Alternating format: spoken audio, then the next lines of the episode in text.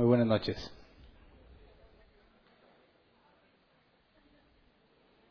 Continuemos nuestro estudio del libro de Génesis. Este es el tema número 47 y vamos a estudiar como la mitad del capítulo 35. Acompáñenme por favor a Génesis capítulo 35 versículo 1. Dice, Dios le dijo a Jacob, ponte en marcha y vete a vivir a Betel. Erige y un altar al Dios que se te apareció cuando escapabas de tu hermano Esaú. El nombre del tema es Jacob vuelve a Betel. Y bueno, esta instrucción eh, parece muy oportuna. Digo, recordemos lo que vimos en el caso de Jacob y su familia, cómo habían masacrado una ciudad, a los hombres de una ciudad en venganza por lo que habían hecho a su hermana Dina. Y bueno, Dios le dice a Jacob que se vaya que se vaya de ahí y se vaya a vivir a Betel, ¿verdad? Pero cuando le dice, erige, erige allí un altar al Dios que se te apareció cuando escapabas de tu hermano Saúl, ahí está diciendo mucho más que simplemente irse de ese lugar. Y es lo que vamos a analizar hoy. ¿verdad? Entonces recordemos en Génesis 34, 25 al 29 lo que los hijos de Jacob hicieron. ¿verdad?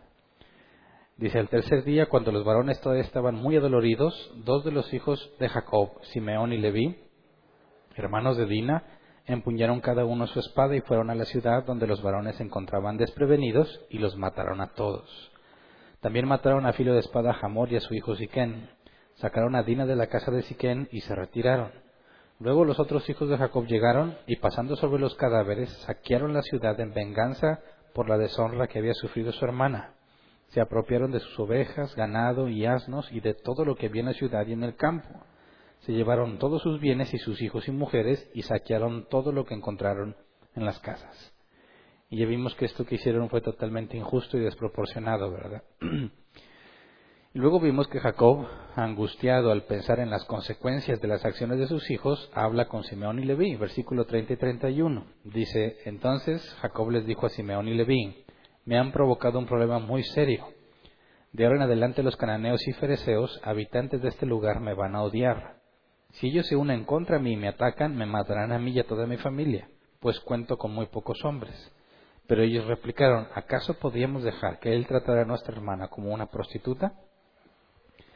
Entonces vimos que Jacob no, no está registrado la reprensión, ¿verdad? No los, no los regañó por el pecado que cometieron, por asesinar a tantos hombres inocentes, no inocentes en sentido general, ¿verdad? Sino inocentes por lo que, en base a lo que le sucedió a Dina. Vimos que, según el contexto histórico, muy probablemente estaban en un festival, quizás más personas se enteraron, quizás no se metieron en el asunto porque si quien era el hijo eh, más famoso o reconocido, ¿verdad?, del jefe de aquel lugar. Entonces, la situación está muy crítica porque mientras acaba de pasar esto de la matanza de los hombres, y aparte se llevan a las mujeres y a los niños y a todo lo que te, el ganado y animales, no pasaría mucho tiempo para que las ciudades vecinas se den cuenta de lo que sucedió, ¿verdad? Y hagan algo al respecto. Ahora, el problema es que Jacob y su familia son forasteros, ¿verdad? Y están haciendo, bueno, hacen esta masacre en la tierra de Canaán y muy seguramente las ciudades vecinas van a querer vengarse por lo sucedido, vengarse de este extranjero. Así que la situación está crítica y yo quisiera que te preguntes, ¿qué hubieras hecho tú si tú fueras Jacob? ¿Cómo le haces para arreglar esta situación? ¿Cómo es que llegaron a esta situación también, verdad? ¿Cómo es que tienen la sangre tan fría los hijos de Jacob para hacer esto? ¿Cómo es que son tan iracundos que se dejan llevar por sus sentimientos hasta este extremo, verdad? Y bueno, en el versículo 1 de Génesis 35 aparece Dios en escena otra vez, ¿verdad? Ya tenía rato que no nos decía nada Moisés sobre Dios hablándole a Jacob, ¿verdad? Lo último fue esta confrontación que tuvo con Labán, ¿verdad? Y después de ahí ya no supimos nada más acerca de Dios. Y ahora nos dice el versículo 1, Dios le dijo a Jacob, ponte en marcha y vete a vivir a Betel. Erige y un altar al Dios que se te apareció cuando escapabas de tu hermano, Esaú. Y bueno, vete a vivir a Betel significa no te quedes ahí ya, ¿verdad? No es seguro. Ahora vemos, o bueno, recordemos que Dios está protegiendo al, linaje del cual vendrá el Mesías, ¿verdad? De uno de los hijos de Jacob vendrá el Mesías. Entonces, mm, cuando Dios le dice, vete de ahí, vete a vivir a Betel, pues tiene sentido, ¿verdad? Ya no te quedes ahí, vete a otra parte. Pero cuando le dice, erige un altar al Dios que se te apareció cuando escapabas de tu hermano Esaú, ¿por qué Dios habla de él mismo en tercera persona, verdad? No dice, erígeme un altar, sino, erige un altar al Dios que se te pareció, como si no estuviese hablando de sí mismo. Ahora, el punto es que no, no es que no está hablando de sí mismo, sino que está puntualizando algo. Quiere que Jacob recuerde lo que sucedió cuando Jacob estaba saliendo de Canaán rumbo a Padán Aram. Lo hacía porque tenía miedo por su vida, porque Esaú, su hermano, había jurado matarlo, ¿verdad? Su vida peligraba y rumbo a Padán Aram, Dios se le aparece y Dios le dijo que lo iba a bendecir y lo iba a proteger. Así que cuando le dice, erige un altar al Dios que se te apareció, le está, lo está tratando de llevar, bueno, Dios no trata, lo está llevando a entender que Él es el mismo Dios que lo protegió cuando lo querían matar anteriormente, ¿verdad? Y que lo guardó, lo bendijo y estaba sano y salvo. Entonces le está diciendo, hey, acuérdate que yo soy el mismo que ya te libró una vez de muerte, ¿verdad?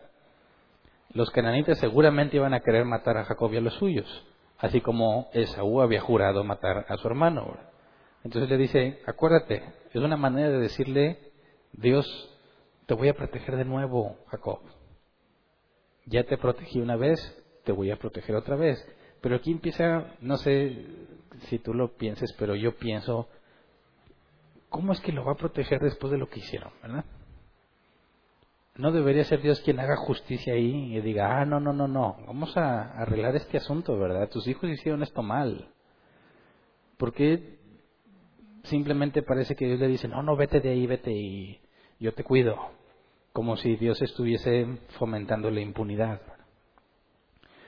Pero bueno, ahorita llegamos a este, a este punto. Veamos lo que dice el versículo 2 y 3, porque Jacob le comunica a su familia que se van a marchar. Génesis 35, 2 y 3 dice, entonces Jacob dijo a su familia y a quienes lo acompañaban, desháganse de todos los dioses extraños que tengan con ustedes, purifíquense y cámbiense de ropa. Vámonos a Betel. Allí construiré un altar al Dios que me socorrió cuando estaba yo en peligro y que me ha acompañado en mi camino. Y cuando dice al Dios que me socorrió, está haciendo alusión directa a lo que Dios dijo, al Dios que se te apareció. Es decir, Jacob comprendió, que lo que le estaba diciendo a Dios es, ya te protegí una vez, te voy a volver a proteger. Por eso dice, construiré un altar al Dios que me socorrió cuando estaba yo en peligro. Es decir, Jacob entendió lo que Dios le estaba diciendo, ¿verdad? Ya te protegí una vez, Jacob, te voy a volver a proteger, pero tienes que irte a Betel. Entonces les dice, Dios nos va a proteger otra vez, pero primero les dice a su familia y a quienes lo acompañaban, desháganse de todos los dioses extraños que tengan con ustedes. ¿Cómo, que le dice a su familia? A los que lo acompañaban, hay dos tipos de personas que lo acompañaban. Uno, todos los siervos que ya había comprado en Padan Aram y los que probablemente compró en Siquén, ¿verdad? Pero aparte hay otros acompañantes, las mujeres y los niños de los hombres que acaban de matar, ¿verdad? Si, si la Biblia dijera que le dijo nada más a sus, a sus acompañantes, que desháganse de los ídolos, entenderíamos, bueno, los siervos que pudo haber adquirido ahí eran paganos, seguramente.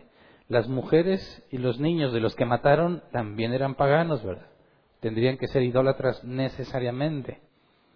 Pero el problema es que le dice también a su familia, a su familia y a los que lo acompañan, es decir, también en su familia, entre Raquel y sus hijos y Lea y sus hijos, también ellos tenían ídolos. Raquel ya sabíamos que había robado los ídolos de su padre Labán, ¿verdad? Los escondió. Ya no se nos había mencionado, pero tampoco nos dice que, los, que se haya deshecho de ellos. Así que seguramente Raquel todavía tenía los ídolos que le robó a su padre.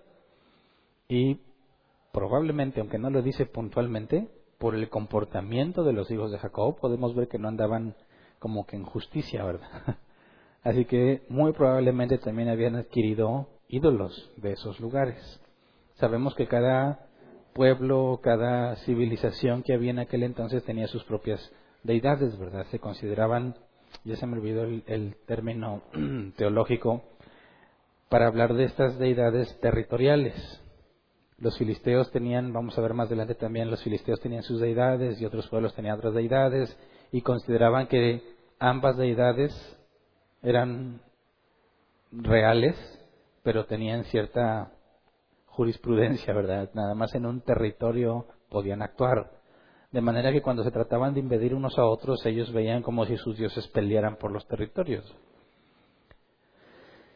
Entonces, estando allí en Siquén, habría idolatría, habría divinidades territoriales que seguramente fueron adquiridos por sus propios familiares, ¿verdad?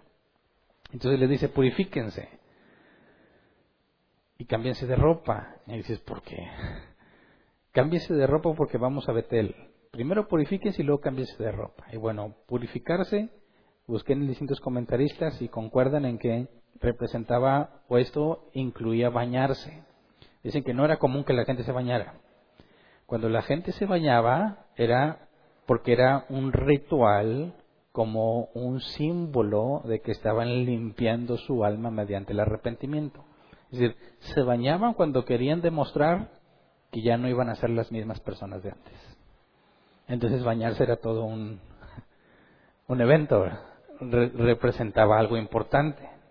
Entonces, para su familia, cuando les dice Jacob, purifíquense, les está diciendo, lávense externamente, o sea, bañense, ellos entenderían que no le está pidiendo higiene personal, que de paso les haría mucha falta, ¿verdad?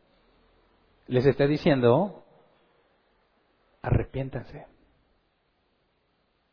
Báñate en señal de que todo lo malo que tenías va a quedar atrás, que ha sido purificado.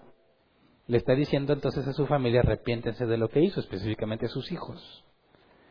Y cuando le dice purifíquense también a los que estaban con él, bueno, tanto siervos como mujeres e hijos cautivos, se les está diciendo, dejen de creer en esas deidades que tienen y ahora sírvanle al Dios de Jacob.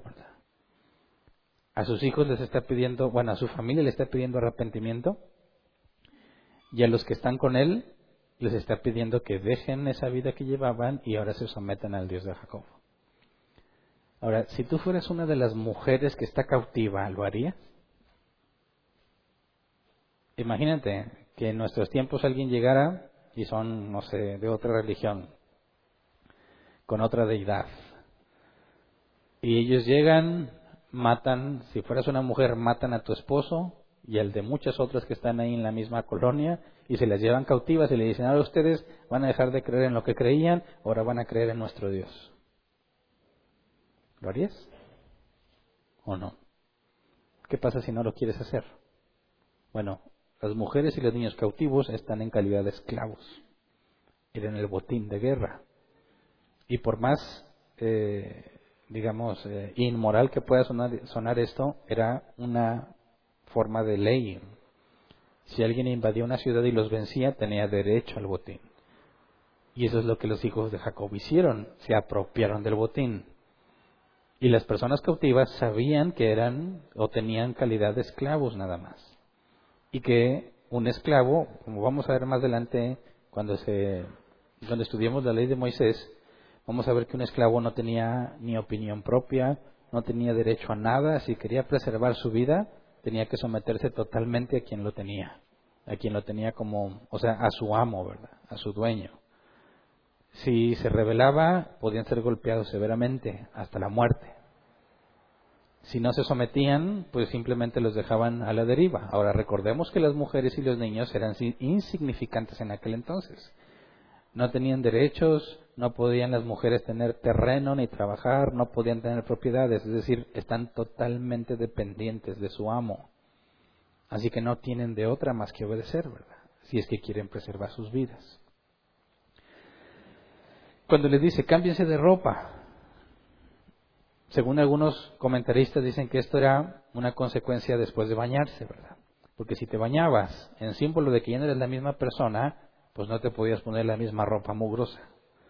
Tenías que ponerte nueva vestimenta. Y entonces, después de bañarte y tener nueva ropa, a la vista de todos eras una nueva persona. Digo, el cambiazo que debían haber dado cuando se bañaban y la ropa que no usaba normalmente. Es decir, tenían una ropa totalmente distinta, vestían de otra manera, trataban de demostrar que había un cambio realmente en su manera de ser. Ahora, vamos a Éxodo 19, 10 al 11, para ver que Dios les pide, le pide esto mismo a los israelitas. Obviamente cientos de años más adelante. Éxodo 19, 10 al 11 dice, y el Señor le dijo, ve y consagra al pueblo hoy y mañana. Diles que laven sus ropas y que se preparen para el tercer día, porque en ese mismo día yo descenderé sobre el monte Sinaí a la vista de todo el pueblo. Alguna otra versión dice, diles que se bañen y que se cambien la ropa. es decir, esto que les está pidiendo es, les está diciendo literalmente, arrepiéntanse de sus malas obras. Arrepiéntense de la vida que llevaban.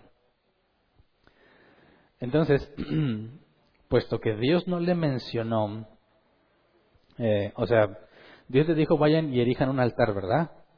Pero Dios no le dijo, y dile a la gente, no le dijo a Jacob, diles que se purifiquen y que se cambien la ropa. Dios no le dijo eso. Eso lo está haciendo Jacob, ¿verdad? Dios le dijo, váyanse de aquí, vayan a Betel y ahí erige un altar. ¿Cómo es que Jacob concluye que se tienen que purificar y cambiarse de ropa? ¿De dónde sacó esa idea, verdad? ¿Cómo es que Jacob dice, vamos a Betel? Más vale que lleguemos allá totalmente arrepentidos de lo que pasó aquí. O sea, ¿qué entendió Jacob? ¿O de qué se acordó? Se acordó de esto. Vamos a Génesis 28, 19 al 21. Génesis 28, 19 al 21 dice, en aquel lugar había una ciudad que se llamaba Luz, pero Jacob le cambió el nombre y le puso Betel. Luego Jacob hizo esta promesa, si Dios me acompaña y me protege en este viaje que estoy haciendo, y si me da alimento y ropa para vestirme, y si regreso sano y salvo a la casa de mi padre, entonces el Señor será mi Dios. Es decir, había una promesa pendiente, ¿verdad? Sí vimos desde que llegó a Siquén que hizo un altar y dijo, este es el Dios, el Dios de Israel, ¿verdad? Reconoció a Jehová como su Dios.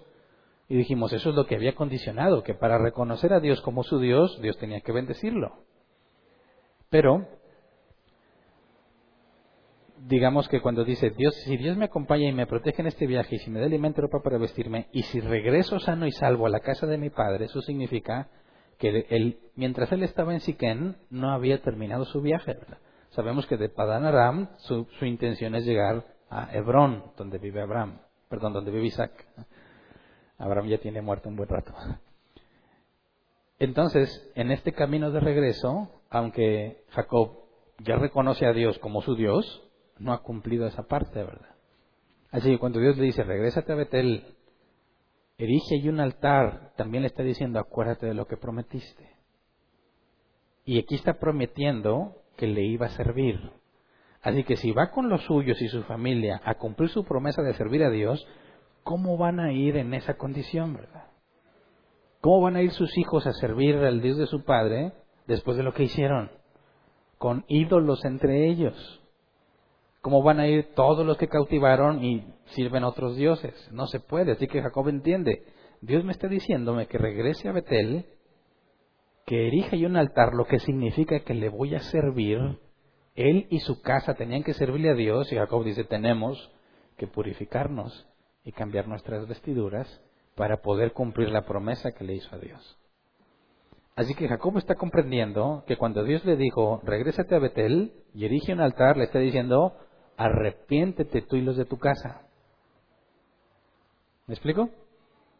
Jacob entiende que para que Dios lo proteja y cumpla su promesa, él tiene que vivir de acuerdo a Dios.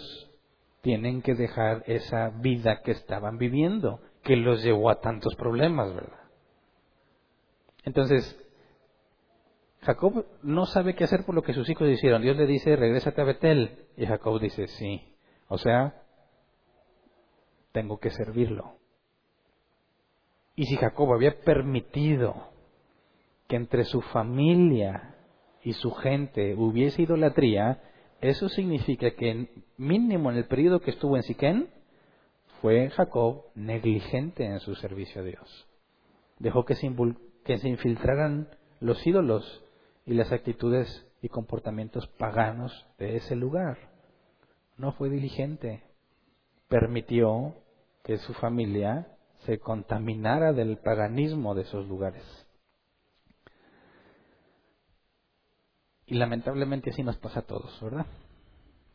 Decimos, ¿cómo puede ser? Todo lo que el Dios lo ha bendecido, todo lo que lo ha prosperado, todos los problemas de los que lo ha librado, y estando en Siquén, bien a gusto, compró la parcela, a Jamor, padre del violador de Dina, estaba bien acomodado, no se, no se le ve que tuviera prisa de regresarse, y dejó, digamos, que se fueran diluyendo sus valores al grado que sus hijos hacen semejante barbaridad. Es decir, este es un periodo de negligencia en Jacob y en su casa. Y cuando Dios le dice, regrésate a Betel, le está diciendo, deja esa vida que tienes, sal de ese lugar, sírveme a mí. Es un llamado de atención a Jacob por su negligencia. Y es muy común entre los hijos de Dios, nos acostumbramos a las cosas que Dios nos da al grado que les consideramos normales. ¿Verdad? Yo escucho esta frase que dicen, a lo bueno uno luego, luego se acostumbra. ¿Verdad? También te puedes acostumbrar a lo malo, pero te vas a tardar más. Pero lo bueno, luego, luego te acostumbras. ¿verdad? Por ejemplo, no sé si alguna vez te ha tocado ir de vacaciones y quedarte en un hotel.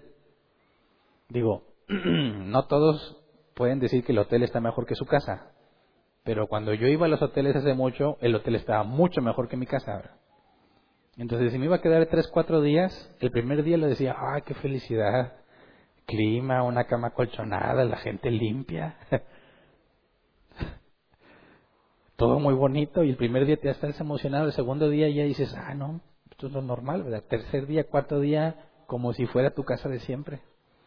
Bien a gusto, regresas a la cruda realidad y dices, ay, qué cambiazo, ¿verdad? Pero luego, luego te acostumbras, te acostumbras a lo bueno bien fácil. Me acuerdo una vez que estaba yo en la universidad y pues de estudiambre, pues en camión, ¿verdad? Siempre. Y un día le prestaban un carro a mi papá y papá me dijo, pues si quieres usar el carro unos días. Y dije, ah. Y el primer día bien emocionado, pero el segundo ya me sentía yo dueño del carro. Y ya andaba paseando a otros y vamos acá y vamos allá. Y luego cuando se llevó en el carro se sintió tan feo. Otra vez al camión. Pero ya me había acostumbrado. No tardé nada en acostumbrarme al carro, aunque no era mío. Y normalmente así nos pasa en la vida cristiana. Estamos viviendo en el mundo, sentimos que estamos llenos de problemas y tenemos dificultades, necesitamos un Salvador, Dios te salva y un periodo de tiempo ves que la vida cambia, eres distinto, tu situación es distinta, las cosas empiezan a funcionar bien y luego te acostumbras y piensas que así es la vida. Y ya no tienes ni gratitud ni nada. Es más, estás pensando en cómo vas a tener ahora eso nuevo que deseas y te quejas, Dios, ¿por qué no me das eso que yo quiero cuando estás totalmente ciego a todo lo que Dios ya te dio? Algo muy similar debió haber pasado con Jacob. Se le acabaron sus problemas. Fíjate, mientras estaba en, Padan Aram, estaba con un conflicto constante, ¿verdad? Se aprovechaba Labán de él. Él estaba molesto porque se esforzaba mucho porque los animales y Labán siempre le estaba haciendo tranzas. Siempre le estaba cambiando las cosas, le cambiaba su salario, pero eso lo mantuvo consciente de que necesita ayuda de Dios. Cuando decide irse, no se va en paz porque Labán va a ir atrás de él. Y eso lo hace mantenerse consciente de la necesidad que tiene de Dios, ¿verdad? Luego Dios resuelve el conflicto con Labán y ahora viene Esaú. Y eso hace que se mantenga consciente de su necesidad de Dios. Pero cuando se le acaban los problemas, se acabó su conciencia de su necesidad de Dios y dejó que los ídolos entraran en su casa, ¿verdad? Ahora, estos tipos de ídolos, y ahorita vamos a ver que incluso se usaban en los aretes, algo que se colgaba en la nariz o en las orejas, que eran una especie de eh, encantamientos de protección o símbolos de sus deidades para que les fuera bien. Y dices, es el colmo, porque a Jacob y a su familia les va muy bien, son muy prosperados, y aún así su familia empieza a colgarse cosas como símbolo de protección para ser prósperos. Y dices, el colmo, el colmo de los colmos. Que ahora le hayan otorgado a los ídolos cierta protección que Dios les dio. Que le otorguen a los ídolos la prosperidad que tienen cuando fue Dios quien se les dio. ¿Pero por qué? Porque se le acabaron los problemas. Y nosotros, tristemente, anhelamos una vida sin problemas, ¿verdad? cuando precisamente la ausencia de problemas es, bíblicamente hablando, una de las principales causas de pecado. Así que, ¿quién en sus cinco sentidos le diría a Dios, Dios, quítame mis problemas?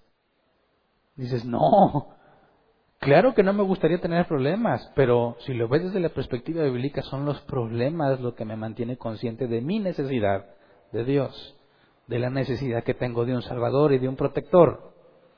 De manera que si tuviera todo lo que deseo, diría, como Nabucodonosor, mi mano me lo ha dado. Todo esto es por el poder de mi mano. Y ese es el problema. Jacob llegó a ese punto de negligencia. Se acostumbró a lo que tenía. Hasta que la cruda realidad le cae encima. Su hija imprudente se fue. ¿Se acuerdan? Dijimos muy seguramente sin decirle a ningún hombre dónde andaba y lo que le pasa. Y luego sus hijos bárbaros van y hacen esa masacre. Eso no sucede de un día para otro. Eso es un descenso de tus valores cada vez más, más, más hasta que te permites ese tipo de cosas. Y cuando Jacob le dice, mira lo que hicieron, y dice, ¿a poco no íbamos a hacer nada mientras ellos tratan a nuestra hermana como prostituta? Y ni siquiera se sentían mal por la matanza que hicieron, pensaban que era justa. ¿A qué nivel de decadencia llegaron por estar en Siquén sin problemas? Así que no, como hijos de Dios tenemos que entender que el sufrimiento, la adversidad, la angustia, la incertidumbre son herramientas muy útiles en las manos de Dios para mantenernos conscientes de nuestra necesidad. ¿Verdad? Entonces, cuando tengas problemas, que seguro los tienes, no te quejes. Agradece que Dios los ha dejado ahí para mantenerte consciente. Porque si no, ya te verías exaltado a ti mismo. Ahora, bueno, le pidió esto a su familia, báñense, cámbiense de ropa. Ya vimos lo que eso representaba, arrepiéntense de la vida que llevan. Y vemos que todos obedecieron, Génesis 35.4. Así que le entregaron a Jacob todos los dioses extraños que tenían, junto con los aretes que llevaban en las orejas, y Jacob los enterró a la sombra de la encina que estaba cerca de Siquén. Aquí nada más habla sobre las orejas, pero ¿se acuerdan cuando el siervo de Abraham al ver a Rebeca le puso un arete en la nariz. Entonces se usaban en la nariz o en las orejas. Según algunos eh, comentaristas, no era nada más decorativo estos aretes, sino que también eran usados como amuletos, encantamientos o símbolos de algún ídolo o deidad. Dice que los entierra los enterró a la sombra de la encina que estaba cerca de Siquén. ¿Por qué los enterró? Hay dos, varias opciones. Número uno, para que nadie los encuentre y los use, ¿verdad? Número dos, como una especie de simbolismo de olvidarse de esas porquerías de idolatría, ¿verdad? Como decir, olvídate de ellos. Ellos se van a ir a Betel y lo dejan enterrado en ese lugar, de manera que quede muy lejos de ahí. Y al mismo tiempo, pues que nadie los encuentre, ¿verdad?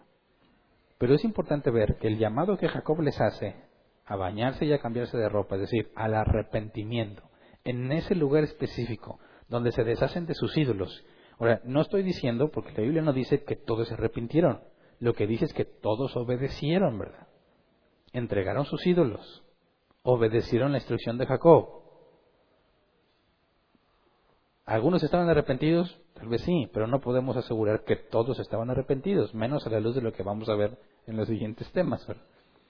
Pero están obedeciendo y entregan todos sus ídolos y ven cómo Jacob los entierra ahí, ¿verdad?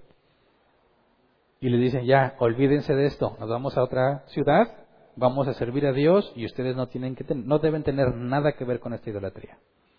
Y precisamente es ese lugar donde cientos de años después, Josué, sucesor de Moisés, juramenta al pueblo para que dejen la idolatría. Vamos a Josué 24, versículo 1. Dice José, Josué reunió a todas las tribus de Israel en Siquén. Allí convocó a todos los jefes, líderes, jueces y oficiales del pueblo. Todos se reunieron en presencia de Dios. Eso, eso indica que están ahí en Siquén, ¿verdad? Versículo 14. Dice Josué, por lo tanto, ahora ustedes entreguense al Señor y sírvanle fielmente desháganse de los dioses que sus antepasados adoraron al otro lado del río Éufrates y en Egipto y sirvan solo al Señor. Está haciendo la misma petición que Jacob le hizo a su casa. Y luego versículo 23 al 26. Dice Josué replicó, desháganse de los dioses ajenos que todavía conservan. Vuélvanse de todo corazón al Señor Dios de Israel. El pueblo respondió, solo el Señor nuestro Dios serviremos y solo a Él obedeceremos. Aquel mismo día Josué renovó el pacto con el pueblo de Israel. Allí mismo en Siquén les dio preceptos y normas y los registró en el libro de la ley de Dios. Luego tomó una enorme piedra y la colocó debajo de la encina que está cerca del santuario del Señor. La encina donde Jacob enterró los ídolos que tenían los de su casa. En ese mismo lugar Josué les va a pedir que dejen a los ídolos ahí. Es decir, este problema de la idolatría permanece en el pueblo de Dios durante mucho tiempo. Entonces, Jacob le pide a los suyos, dejen esas cosas, ese murero déjenlo ahí, ¿verdad? Y nos dice el versículo 5, Génesis 35, 5, cuando partieron, nadie persiguió a la familia de Jacob porque un terror divino se apoderó de las ciudades vecinas. Ahora, Dios le dijo, salte de ahí. Sabíamos que el problema estaba grave, ¿verdad? Pero las ciudades podían organizarse e ir a atacarlos. Jacob el miedo que tenía es que lo podían sobrepasar en número muy fácil. Pero Dios se encargó de que todos tuvieran miedo. Es decir, Jacob pensó, se van a enojar por lo que hice, ¿verdad? Van a venir a atacarme. Pero Dios lo que hizo es que dijeron, no hombre, yo con ellos no me meto, porque si eso le hicieron a los de ahí, ¿qué nos pueden hacer a nosotros? o sea, Dios se encargó de que les tuvieran miedo. Pero pregunto yo, ¿es Dios injusto al hacer esto? ¿Mm? Si tú fueras uno de los cautivos, y sabes que las ciudades vecinas pueden venir a rescatarte. ¿Verdad? Porque masacraron a, a los de Siquén y las ciudades vecinas no deberían estar en paz, porque este Jacob y los suyos son extranjeros. Si tú fueras uno de los cautivos, tendrías la esperanza de que las ciudades vecinas se organicen y vengan y te liberen y le den su merecido a los que mataron a tu esposo o a tu papá. Pero se entera que en lugar de que pase eso, que sería lo justo, Dios los protege para que no les pase nada. Y pregunto yo, ¿es eso justo? Si Dios siempre es justo, ¿por qué protege a los malvados de la historia? ¿Mm? ¿Cómo explicamos eso? ¿Cómo damos una explicación lógica? ¿Por qué Dios hace eso? ¿No se supone que Dios es justo? ¿Qué responderías? Piensa que alguien te dice, a ver, contéstame cristianito. Que Dios y que es bueno y que es justo. A ver, mira, Jacob, no tiene la culpa Jacob, digamos, salvo que dejó que la idolatría y el, el contexto pagano se infiltrara en su familia. Pero ¿se merecen los hijos de Jacob que los maten por lo que hicieron? Es una justa retribución que los maten por lo que hicieron. Sin embargo, Dios los protegió para que no le hiciera nada. Dicen algunos, ¿no te parece hipócrita que después Dios diga en la ley de Moisés, no asesines? Cuando protegió a los asesinos de los hombres de Siquén. Dice, ¿no te parece una doble moral? ¿Qué respondes? ¿Qué respuesta podemos dar a eso? ¿Mm? Ahora, entre nosotros va a haber dos tipos de personas que me están escuchando. Los que dicen, ah, sí es cierto, no, eso, eso es injusto. Y los que piensan, no, es que no estás entendiendo lo que pasa. Hay una explicación a esto. No sé si la puedes ver, espero que la gran mayoría la vea. Y si no, necesitas repasar lo que hemos visto en fundamentos. Porque mira, piensa en este ejemplo que es mucho más simple. Todos los pecados que cometiste ayer, ¿Dios te los perdonó? ¿Sí o no? ¿Es justo eso? ¿Mm? No, ¿o sí? Dices, ¿cómo perdonó a estos bárbaros que mataron a los hombres de Siquén? Bueno, ok. ¿Por qué te perdonó a ti ayer y antier y todos los pecados antes de esos y todos los que vas a pecar? ¿Por qué te los está perdonando? Los ateos normalmente piensan que esto es impunidad. Ellos dicen, ah, o sea, un asesino violador, si lo mandan a la pena de muerte, y justo antes de que lo maten dice, Señor, me arrepiento y te recibo como mi Salvador, ¿se va a salvar? ¿Qué opinas? ¿Le dices que sí o le dices que no? ¿Mm? Dices, pues sí. Entonces, ¿dónde está lo justo? Porque entonces este violador asesino, en el último momento de su vida, le dice a Jesús que lo recibe como su Señor y Salvador y se va a la gloria eterna en lugar del infierno que se merece. ¿Cómo puede ser Dios bueno haciendo eso? ¿Entiendes el problema? Bueno, si entiendes el problema es porque entonces no entiendes lo que Dios hace, ¿verdad? Porque dices, ahí no hay ningún problema. Porque acuérdate que el hecho de que Dios no haga justicia no significa que hizo injusticia. Porque si Dios hace injusticia, deja de ser Dios. Porque la injusticia es pecado. ¿Verdad? Y Dios no peca. Así que Dios no puede ser injusto. Pero, ¿cómo le hace entonces con tus pecados? ¿Cómo le hizo para perdonártelos? y al mismo tiempo no ser injusto? Ah, por la misericordia. ¿Qué es misericordia? Dice, no darte lo que mereces. Y es una definición correcta, pero incompleta. Porque no darte lo que mereces, eso también es impunidad. ¿Verdad? Pero la impunidad no es lo mismo que la misericordia, sin embargo, lo definimos casi igual. ¿Cuál es la diferencia entre impunidad y misericordia? El pago de la deuda. Impunidad es déjalo que se vaya y nadie paga el daño. Misericordia es aquí está el pago, así que deja que se vaya. ¿Qué es lo que Jesús hizo en la cruz? Pagó. Así que ¿por qué te perdonó tus pecados? por los méritos de Cristo, porque la deuda fue cancelada, no porque te deje impune. ¿Me explico? Ahora, ¿por qué están perdonando los pecados de esos asesinos? Jesús todavía no moría. Ah, claro que no, pero sabemos que la Biblia enseña que por esa misma obra de Cristo, manifestada en el tiempo hasta este momento, pero decretado desde antes de la creación del mundo, todos los pecados de los hombres que Dios, hombres y mujeres que Dios haya elegido, serían puestos en Cristo y la justicia de Cristo puesta en sus elegidos. Dices, ¿por qué Dios los está protegiendo? Por los méritos de Cristo, que dentro de siglos después vendría a cumplir. Y no hay diferencia entre el perdón que le concede a estos asesinos y el perdón que te concedió a ti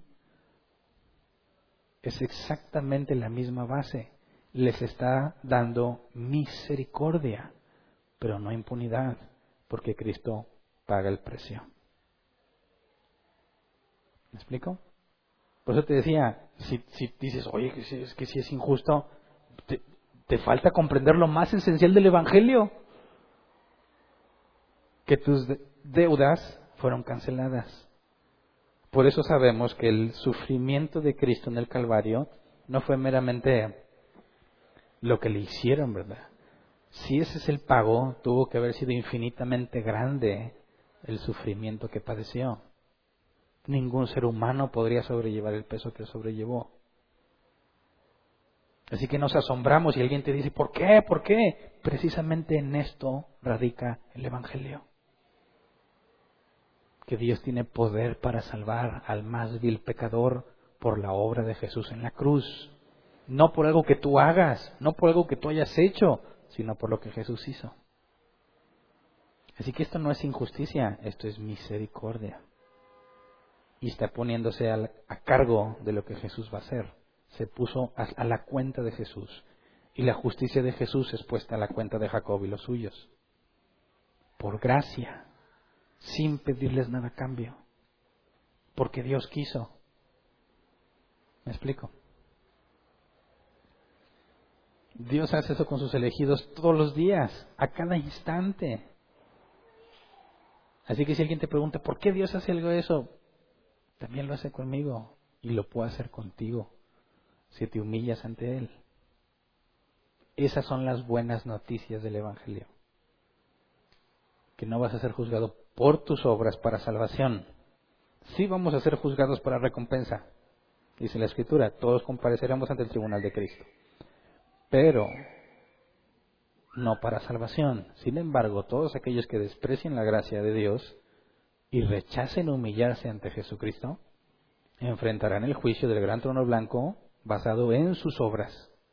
Y un solo pecado es suficiente para condenarte. Así que estás perdido. Entonces dice Génesis 35, 6 al 7, que fue así como llegaron a Betel, porque Dios los protegió porque le dio, puso terror en las ciudades vecinas para que no se atrevieran a atacarlos. Génesis 35, 6 al 7. Fue así como Jacob y quienes lo acompañaban llegaron a Luz, es decir, Betel, en la tierra de Canaán. Erigió un altar y llamó a ese lugar el Betel, porque ahí se le había revelado Dios cuando escapaba de su hermano Esaú.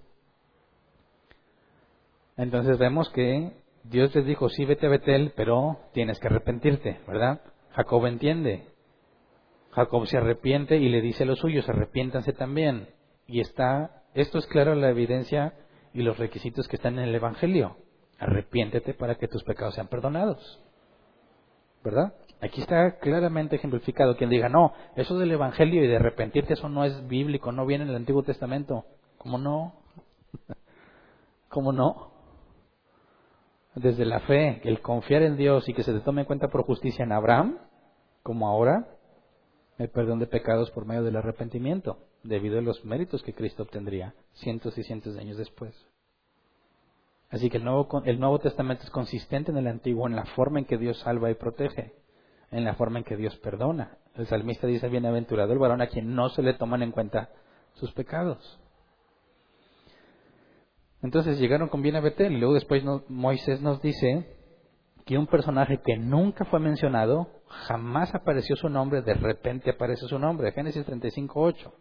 Dice, por esos días murió Débora, la nodriza de Rebeca, y la sepultaron a la sombra de la encina que se encuentra cerca de Betel. Por eso Jacob llamó a ese lugar Elon Bakut. Ahora dices, ¿y esta Débora de dónde salió? ¿verdad? Lo único que sabíamos de ella es que cuando Rebeca se fue con el siervo de Abraham, hubo sirvientas que se fueron con ella. Y ya, una de esas será su nodriza, Débora. Pero ahora se nos menciona Débora y la primera pregunta es, ¿qué está haciendo con Jacob? ¿Verdad? Porque ¿quién le está sepultando? Jacob y los suyos. ¿Y de dónde? ¿Cómo es que Débora llegó ahí? Acuérdate que Jacob se fue solo de ahí, de Canaán, ¿verdad? Así que no se fue con él cuando se fue de Canaán. Y luego regresa y todavía no llega con Abraham, bueno, a la tierra de Abraham, donde está Isaac. Y de repente se les muere Débora y la entierran. Y dices, ¿y cómo llegó ahí? ¿Y por qué es tan importante? Fíjate, le ponen a ese lugar el nombre de El Lombakut, que se traduce como roble del llanto o encima, encina del llanto. Para que le hayan puesto su nombre es porque les dolió mucho su pérdida. Tanto que dejaron una marca para que se sepa en todos lados que ahí fue puesta Débora, lo que la pone como una mujer importante entre ellos. Ahora fíjate, un comentarista, el comentario de Elicots dice que se estima que Jacob tenía alrededor de 97 años en este momento del tiempo. 97 años. Ahora, Jacob nació 20 años después de que sus padres se casaron. O sea, sus padres, Isaac y Rebeca, se casaron 117 años atrás de este momento del tiempo, por lo cual era casi seguro que Rebeca ya había muerto, y la Biblia no registra el momento de su muerte. Registra el momento de la muerte de su nodriza Débora, pero no el de Rebeca. Eso significa que Rebeca no fue considerada importante. Fue más importante Débora, su nodriza, que Rebeca. Y algunos piensan que es por la forma en que engañó su esposo Isaac, para que se le diera la bendición a Jacob. Pero no sabemos. Entonces, si Rebeca se casó 117 años atrás, algunos estiman que su nodriza tiene que ser mayor que Rebeca porque la amamantó. Consideran que tendría alrededor de 160 años de edad, la edad en la que muy probablemente murió Débora, 160 años de edad. Es decir, tuvo una vida excepcionalmente larga para aquellos tiempos. ¿Cómo llegó ahí? Varios comentaristas que leí coinciden en que no se está narrando en forma cronológica, es decir, existen dos, dos alternativas. Que en el momento en que nos cuentan sobre Betel y luego nos habla de la muerte de Débora, dicen quizás ahí hubo un lapso en que llegó a la tierra de Isaac, se enteró que Rebeca había muerto y la nodriza se va con ellos y los acompaña y muere estando en Betel. Esa es una opción. La otra opción es que no han llegado todavía a Hebrón, pero desde la muerte de Rebeca mandaron a Débora a la casa de Jacob porque sabían que ya estaba ahí. ¿Se acuerdan que desde que se encontró con Esaú, Esaú regresa y ya saben que Jacob está viviendo ahí cerca? Así que era muy probable que tras la muerte de Rebeca llevaran a Débora con Jacob. ¿Por qué? Por la cercanía que había entre Rebeca y Jacob. ¿Se acuerdan?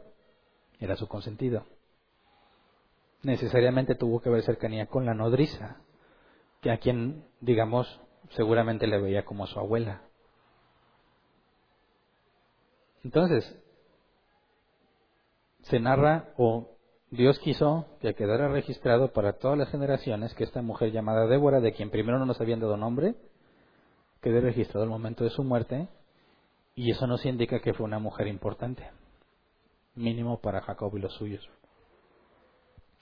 Y luego versículo, bueno, regresamos a Génesis 35, 9 al 15, porque Dios confirma la bendición a Jacob.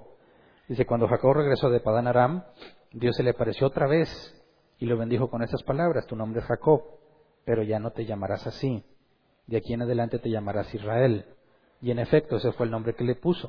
Luego Dios añadió, yo soy el Dios Todopoderoso, sé fecundo y multiplícate, de ti nacerá una nación y una comunidad de naciones y habrá reyes entre tus vástagos, la tierra que les di a Abraham y a Isaac te la doy a ti y también a tus descendientes. Y Dios se alejó del lugar donde había, estado, donde había hablado con Jacob Jacob erigió una estela de piedra en el lugar donde Dios le había hablado, vertió sobre ella una libación y la ungió con aceite, y el lugar donde Dios le había hablado lo llamó Betel. Pero cuando dice Dios se le apareció otra vez es porque fue algo visible, ¿verdad? Y, y luego Dios se alejó de ahí, es decir, que Jacob vio que se le apareció y luego vio cómo se fue. Pero fíjate, aquí se cierra el ciclo. Jacob se había ido y en su huida Dios le habló y le dijo, te voy a bendecir y te voy a proteger. Y ya vimos todas las peripecias y la vida que llevó Jacob. Cuando regresa, se le aparece otra vez y le confirma la promesa. Y esto es trascendental, porque ¿qué nos está mostrando el texto? Para el lector, que Dios cumplió lo que le dijo desde que salió de ahí. Y ahora ves a Jacob bien prosperado, bien bendecido, lleno de hijos, en problemado como quiera, ¿verdad? Pero en ningún lado de la Biblia dice que ya no vamos a tener problemas. Pero podemos ver en todo lo que hemos sabido hasta este punto cómo Dios lo guardó. Y si Jacob llegó vivo hasta este punto, fue por pura misericordia. ¿Cuántas veces corrió peligro su vida? Por culpa del mismo, ¿verdad? Y esta última por culpa de sus hijos. Ahí está el punto. Qué grande es la misericordia de Dios para con sus hijos. Qué grande es la misericordia de Dios para sus elegidos. Si se hiciera una historia, un resumen de tu vida, ¿qué se diría? Si estuviera escribiendo sobre lo que tú haces, ¿estarían bien picados los que leen o sería bien aburrido? Déjame te digo, la vida de un hijo de Dios jamás va a ser aburrida. va a estar llena de altas y bajas y peligros y momentos de paz y tranquilidad y angustia y adversidad y muertes y enfermedades, porque Dios nos ajetrea y nos hace como Él quiere para transformarte y para mantenerte consciente de que lo necesitas. Los ángeles son espectadores, ¿verdad? No están escribiéndose quizás, bueno, ahí en la, Biblia dice que todas nuestras obras están escritas en un libro, ¿verdad? Lo que no dice es quién lo puede leer. Pero lo que sabemos es que los ángeles son espectadores y están viendo lo que tú haces. Y dice la escritura que se regocijan, hay fiesta en el cielo cuando un pecador se arrepiente. No digo que se alegren por el pecador, pero la fiesta es para Dios. Porque es Dios quien le otorgó el arrepentimiento, es Dios quien tuvo misericordia de ese individuo. Y aunque no estemos conscientes, hay otras personas, no de la misma naturaleza que nosotros, que nos están viendo. Y están viendo las decisiones que tomas. Y así como nosotros decimos, ah, Jacob, ¿qué nos dirán de, de ti, de mí? Hernán, no, puede ser. Todo lo que Dios te ha dado y sigues con eso. No puede ser. Si vemos las cosas de nuestra vida desde la perspectiva humana, nos vamos a desesperar, nos vamos a angustiar, nos vamos a cansar. Pero si la ves desde la perspectiva divina, la que la Biblia nos permite ver, no tendrías por qué estar ni angustiado ni cansado. Porque si se hiciera un resumen, incluso hasta este punto, cualquiera que leyera tu vida tendría que decir, qué grande es la misericordia de Dios. Porque a pesar de lo bruto que es este, Dios le ha dado grandes beneficios, grandes bendiciones, le ha tenido mucha paciencia. De manera que la gloria siempre es de Él. ¿Sabes? Cuando leemos que, todo, que Dios todo hace para su gloria, yo siempre dije, eso como que es egocéntrico, ¿no? Como si Dios siempre quisiera lucirse y que todos digan, ¡ay, qué chido! Pero pues es pura ignorancia. Cuando te encuentras estos relatos y dices, entiendo por qué todo es para la gloria de Dios, porque queda en evidencia lo totalmente inmerecedores que somos de lo que nos da. Y que cada cosa que recibimos y que Dios permite en nuestra vida, por muy difícil que se vea, simplemente es misericordia de Dios. Y no te queda de otra más que decir, qué grande es Dios después de las cosas que te ha dado. Y así es como, eso es lo que significa que Dios todo lo hace para su gloria. No que está esperando que todos le estén echando flores, sino que el resultado de la sabiduría de Dios aplicada en nuestras vidas invariablemente lleva a decir qué grande es Dios. ¿Me explico? Todavía no se acaba la historia de Jacob, pero se cierra el ciclo más importante de su vida. Después de esto vamos a ver cómo empieza a enfocarse hacia los hijos de Jacob específicamente más adelante hacia José. Jacob ya está grande de edad, 96, 97 años. La cámara va a dejar de verlo a él y ahora se enfoca en lo que sus hijos van a hacer. Así que vamos a ver un cambio en la narrativa. Jacob sigue apareciendo en escena, todavía falta mucho, pero ya no tanto como el actor principal. Ahora Moisés va a dirigir nuestra atención hacia lo que empieza a suceder con sus hijos. Porque de uno de ellos, porque todavía no se revela, nosotros ya sabemos que es Judá, pero todavía no se revela, de uno de los hijos de estos doce bárbaros, bueno, once, que apenas van a ser Benjamín un poco más adelante, de estos once bárbaros uno es el elegido por Dios para traer el Mesías. Y pues ninguno tiene buena pinta.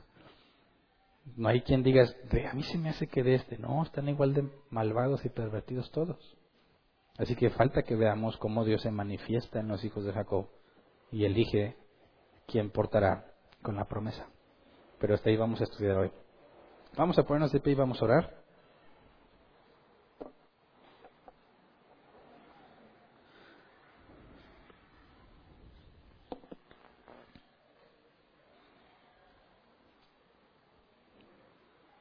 Yo creo que, bueno, y espero que en esto que estamos estudiando y la vida de estos hombres que Dios eligió, nos deje cada vez más en claro que toda la Biblia habla de Dios, ¿verdad? de la grandeza de Dios. Y aunque habla de Abraham, y Abraham hizo cosas buenas, e Isaac hizo cosas buenas, y Jacob hace cosas buenas, jamás, jamás se centra en glorificar a esos individuos. ¿Me explico?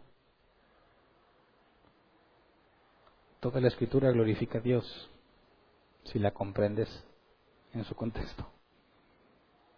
Porque es muy fácil sacarla de contexto y decir, ¿quién es el nuevo Jacob de hoy? Y dices, no, hombre. A mí no me importa ser como Jacob o como David o como quien tú quieras. Dios hizo una cosa con ellos. A mí me trajo a este mundo para hacer algo nuevo. Y no hablo de cosas grandes y hazañas, no. Simplemente por la forma en que me hizo a mí, no hay nadie igual que yo. Y lo que Dios va a hacer a través de mí no necesita compararse con ninguno de esos personajes. Lo único que necesitamos entender es que el mismo Dios de ellos es el que tenemos. Y si con ellos hizo esas cosas y los guardó y los preservó, porque aquí no hay ningún milagro, ¿verdad? Todo ha sido natural. Que Dios obre milagrosamente es otra cosa, pero ninguno de esos individuos ha hecho milagros. Hombres comunes y corrientes como nosotros y Dios los preserva y los guarda y los bendice. Hay mucho que agradecer. Hay mucho por qué glorificar a Dios. Así que por favor, no te acostumbres a la vida que tienes. No veas como un hecho tu salud, ni tu trabajo, ni el lugar donde vives, ni a tu familia o los que tienes a un lado. Eso no es seguro no es algo que te mereces, no es algo que te ganaste, es algo que Dios te ha dado a pesar de lo que haces. Y si Dios nos permite ser conscientes de eso, podremos vivir agradecidos toda la vida. ¿Verdad? Así que vamos a orar, Señor. Queremos reconocer primero nuestro pecado, Señor, cuando llegamos a conclusiones incorrectas pensando que lo que tenemos lo merecemos sea mucho, sea poco lo que nos has dado, Señor, todo ha sido por gracia. Debieras haber consumido mi vida hace mucho tiempo, Señor, porque soy un pecador. Sin embargo, te plació guardarnos, te plació salvarnos, Señor, te plació protegernos y sostenernos, simplemente para manifestar el poder de tu gloria. Gracias, Señor, porque a pesar de nuestros errores, como dice la Escritura, a pesar de nuestras infidelidades, tú permaneces fiel, porque no puedes negarte a ti mismo. Gracias Señor por tu paciencia todos los días de nuestra vida. Cada mañana tus misericordias son nuevas, dice la Escritura. De otra forma hubiéramos sido consumidos. Gracias Señor porque no nos has dado lo, lo que nos merecemos, lo que nuestros actos merecen sino que nos has visto como si fuésemos justos y perfectos tal como Jesús lo fue. Gracias porque tus misericordias se deben a la obra de Cristo. Gracias porque no podríamos disfrutar de estudiar de tu palabra si no fuese por tu Espíritu Santo. Abre nuestro entendimiento, Señor, para que podamos estar siempre conscientes por las buenas, con conciencia, con sabiduría de toda la bondad que nos has dado. Que no seamos, como dice tu palabra, como el burro o el caballo sin entendimiento, que si no es por cabestro, por freno, no se acercan a ti. Danos entendimiento, Señor, para no depender de las circunstancias, para no dejarnos llevar por los momentos de paz o por los días buenos, sino que podamos decir, como dice tu palabra, no me des mucho, no sea que me enaltezca, ni me des poco, no sea que te avergüence, robando. Dame lo que necesito, Señor, nada más. Dame lo que necesito para vivir consciente de la enorme necesidad que tengo de ti. Dame lo que necesito para vivir agradecido con todo lo que tengo, Señor. Jesús nos enseñó a pedir, no nos expongas a tentación, sino líbranos del maligno. Y es lo que te pedimos, Señor. No dejes ninguno de nosotros sin corrección, sin disciplina, sin trato tuyo, Señor, para mantenernos en caminos rectos delante de ti. Que ninguno de nosotros, Señor, se extravíe de acuerdo a tu voluntad, sino que por medio de las circunstancias que nos permites vivir, nos mantenga siempre humillados, agradecidos y con la esperanza de que un día te veremos tal cual eres, Señor, cara a cara. Gracias por todo lo que nos has dado y lo que nos darás, Señor. Amén. Pueden sentarse. Sección de preguntas. Tenemos 15 minutos para responder y no hay conflicto bíblico en eso. Tenemos 15 minutos para responder. Si tienes una duda, levanta tu mano y te llevan el micrófono. No es necesario que te levantes ni te muevas de tu lugar. Y si nos queda tiempo, respondemos las preguntas en línea si las hay. ¿Ok? ¿Alguna pregunta? Obviamente sobre lo que acabamos de estudiar. ¿verdad?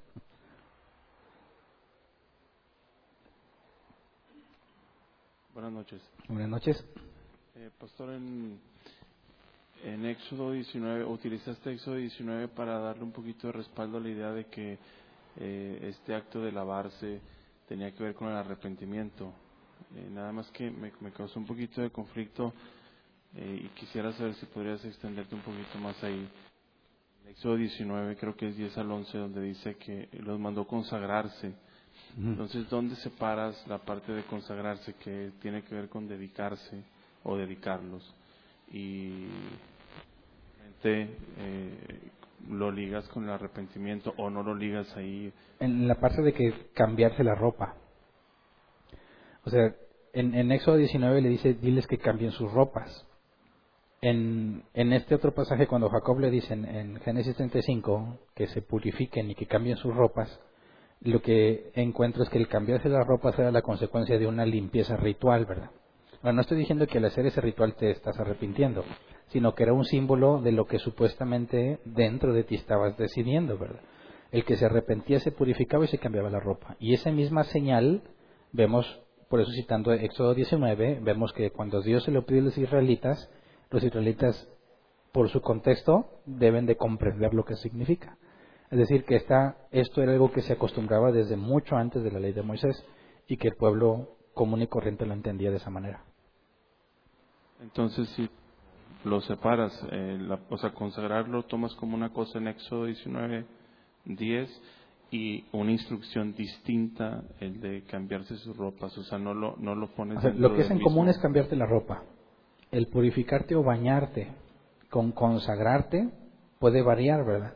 pero es el símbolo lo que yo quiero conectar. El símbolo de un cambio de, de pensamiento, un cambio de vida y un cambio de hacer las cosas. Okay. ¿Alguien más?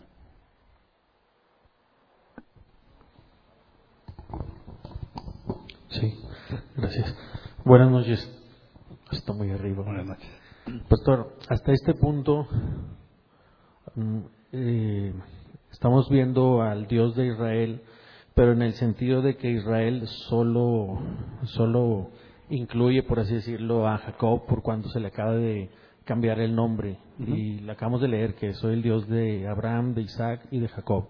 De hecho, el pueblo de Israel todavía no existe como nación, todavía no se le dictan leyes, todavía no tiene mandamientos ni estatutos, como el mismo no matarás o no asesinarás. Uh -huh. ¿Estoy bien en mi apreciación? O sea, en la línea del tiempo ahorita, en lo que estamos estudiando, todavía no existe, ni existe Israel y menos Dios les ha dicho uh, los mandamientos y los estatutos. Bueno, digamos que la ley existe, no, no en una forma eh, civil o como, sí, no, no de una forma civil como de una nación, pero el no asesinar está vigente desde el momento de la creación, ¿verdad? Ir en contra de lo que Dios ha establecido es pecado. Entonces, aunque no está escrito en una ley que se tiene que eh, poner en práctica y hay personas que se encargan de administrarla y que se ejecute, sigue siendo una ley eh, moral de parte de Dios presente desde la creación. ¿Sí me explico? Sí, bueno, en cuanto a asesinar o matar, pero en todo lo demás, lo que lo viene en Levítico, estamos de acuerdo en que, puesto que todavía no Israel como nación, menos tenía, Dios les había dado sus mandamientos, uh -huh. sus tetas, o sus estatutos. Ah, pastor, en ese sentido estoy meditando en la pregunta que, que por el comentario que hacía referente al, a la justicia en, en, el caso del, del obrar de los hijos de Jacob.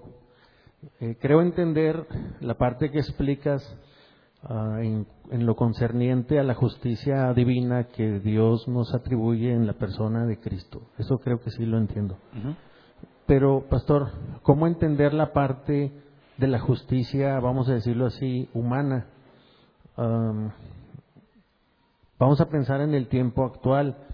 Ah, vamos a pensar que una persona asesina a otra ¿verdad? o lo mata y, y él sí él sí está recibiendo un pago decirlo, ah, la justicia humana los, está cumpliendo su condena en, en, en una cárcel ¿verdad?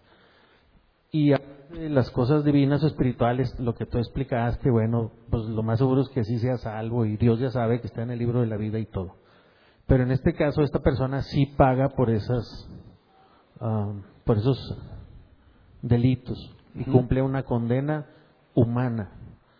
¿Qué perspectiva tenemos, pastor, en cuanto a esa? Porque hasta donde yo lo entiendo, pues yo no lo he entendido como que Dios menosprecie la justicia humana. Creo que él mismo dice la Biblia que establece eh, jueces y autoridades para que reprendan a los malos, algo así. Y la pregunta es, pastor, por lo referente a lo que ponías del ejemplo de los hijos de Jacob, por las barbaridades que hicieron y cómo parece que Dios pasó por alto eso. Entonces, por eso viene a mi mente, bueno, pues no, te- no eran, no existían como nación, no tenían leyes, no tenían estatutos. Y sí entiendo que Dios les va a atribuir la, justicia divina, incluso no a todos, porque no todos los que descienden de. Abraham son israelitas, sino todos son salvos. Pero no estamos diciendo, pastor, esa es mi pregunta, que Dios menosprecie la justicia humana y que porque si yo ya tuviera, o alguno de nosotros, no, pues yo ya sé que voy a ser salvo y no estamos diciendo que Dios va a pasar por alto que mate a tal o cual persona o que, o sea, de ninguna manera estamos diciendo eso, ¿verdad? No, hay que ver el contexto, es muy distinto el de aquel entonces al de ahora, ¿verdad? Ahora hay instituciones. Y si alguien dice, no, pues yo maté a alguien, pero Dios ya me perdonó, eso no significa que no se va a entregar a las autoridades. Pero hablando de aquel entonces donde no hay instituciones, no hay a quien, no hay a dónde ir a entregarte, ¿me explico? Ahí es prácticamente la ley de, como la ley de la selva, ¿verdad? El, el más fuerte se impone. Entonces, en ese contexto no hay forma de que se entreguen a una autoridad. En nuestro contexto, Dios no haría eso, ¿verdad? Te va a perdonar el pecado con el mismo principio, ¿verdad? Por los méritos de Cristo, pero ahora tienes que cumplir lo que te corresponde ante los hombres. Gracias. ¿Alguien más?